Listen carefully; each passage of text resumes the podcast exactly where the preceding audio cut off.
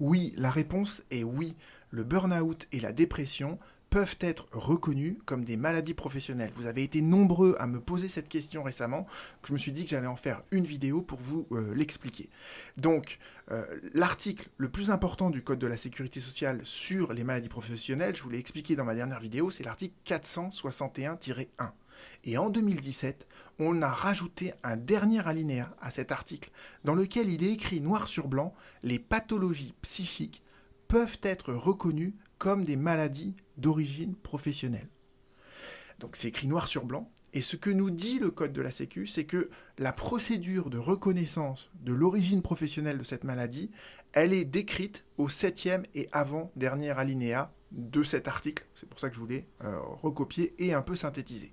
Donc dans cet article, le principe, je vous l'ai expliqué la dernière fois, c'est que les maladies professionnelles, elles sont dans des tableaux. Et si on remplit les trois conditions, les trois colonnes du tableau, eh bien on reconnaît automatiquement la maladie comme étant d'origine professionnelle. C'est ce qu'on appelle les maladies des tableaux.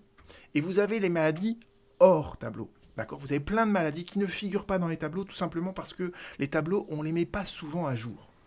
Et ce que nous dit le Code de la sécurité sociale, c'est que n'importe quelle maladie qui n'est pas dans un tableau elle peut être reconnue comme étant d'origine professionnelle lorsque deux conditions cumulatives sont remplies.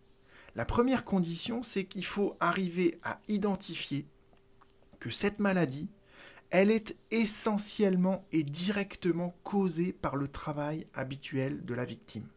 Autrement dit, il faut qu'il y ait un lien de causalité, et pas n'importe lequel, un lien de causalité essentiel et direct entre le travail habituel de la victime et sa maladie. Parce que, pourquoi? Tout simplement parce que, eh bien, une dépression, ça peut être quelque chose qui est plurifactoriel. Il y a plein de raisons de faire une dépression. Donc, pour pouvoir reconnaître une dépression comme étant une maladie d'origine professionnelle, il faut arriver à établir ce lien de causalité. Alors, ce qui est dur, c'est ce lien qui est essentiel et direct. Parfois, les médecins ont une approche trop stricte de ce lien de causalité, et ça c'est une des difficultés que l'on peut éprouver dans la reconnaissance de l'origine professionnelle de sa maladie. Ça c'est la première condition, c'est ce lien de causalité essentiel et direct. Et la deuxième condition, c'est qu'il faut que ce soit une dépression, vous voyez, un burn-out sévère. Donc il faut que la victime, elle souffre d'une incapacité permanente dont le taux est supérieur à 25%. C'est écrit dans un autre article du Code de la Sécu, mais je vous donne la solution, d'accord? Donc il faut que la victime, elle souffre d'une incapacité permanente prévisible supérieure à 25%, et cette incapacité permanente prévisible, elle est établie par le médecin conseil, d'accord? Donc quand vous faites votre déclaration de maladie professionnelle, vous allez voir donc votre médecin traitant. Votre médecin traitant, il va faire le certificat dans lequel il déclare la maladie professionnelle, il transmet ça à la caisse primaire d'assurance maladie, et la caisse primaire d'assurance maladie, la première chose qu'elle fait, c'est qu'elle envoie ça au médecin conseil. Le médecin conseil, il voit si on est au-delà de 25%. S'il considère ça, à ce moment-là, il y a une autre étape qui va s'enclencher après, et cette étape, elle est décrite dans la linéa juste en dessous, c'est que on vous dit ce lien de causalité essentiel et direct. Il n'est pas, c'est pas la victime qui doit rapporter cette preuve, parce que c'est une preuve qui est très dure à, établir. Donc ce lien de causalité essentiel et direct, il est apprécié par un comité régional de reconnaissance des maladies professionnelles, celui qu'on appelle le C2RMP. Et euh, donc la caisse, vous voyez, elle a demandé au médecin conseil est-ce que l'incapacité permanente est supérieure à 25%, et ensuite elle va transmettre le dossier au C2RMP. Il y a trois médecins dans, un C2RMP, et ces médecins-là, ils vont identifier si oui ou non il y a ce lien de causalité essentiel et direct. Et ce que nous dit le code de la Sécu après, c'est ça qui est très important parce que souvent c'est mal compris, c'est que l'avis de ce C2RMP qui a été saisi par la caisse, eh bien l'avis du C2RMP, il s'impose à la caisse. Autrement dit, si le C2RMP dit oui, j'arrive à identifier un lien de causalité entre le travail habituel de la victime et sa dépression, son burn-out, à ce moment-là, la maladie, elle est automatiquement reconnue comme étant d'origine professionnelle. La caisse, elle est pieds et poings liés avec l'avis du C2RMP.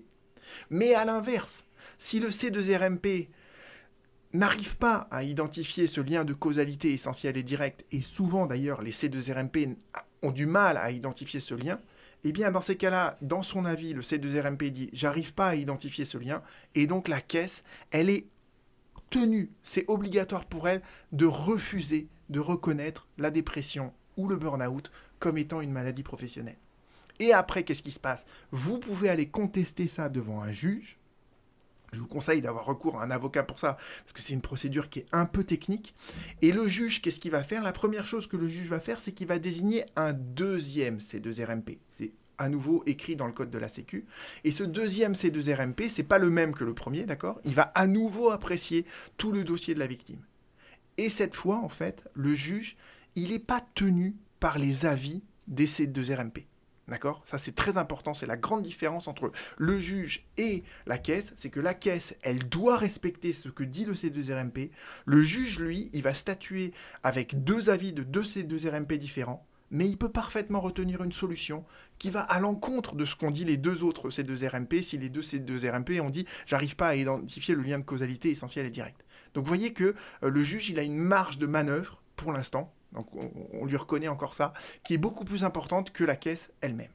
Euh, autre chose que vous pouvez faire si vous allez devant un juge, c'est euh, contester aussi la procédure de reconnaissance de cette maladie professionnelle. Parce que là, ce que je vous ai écrit, c'est vraiment dans les grandes, grandes largeurs, entre guillemets, sans rentrer dans les détails, la saisine du médecin conseil, la saisine du CDRMP, etc. Mais dans le code de la Sécu, il y a des délais à respecter.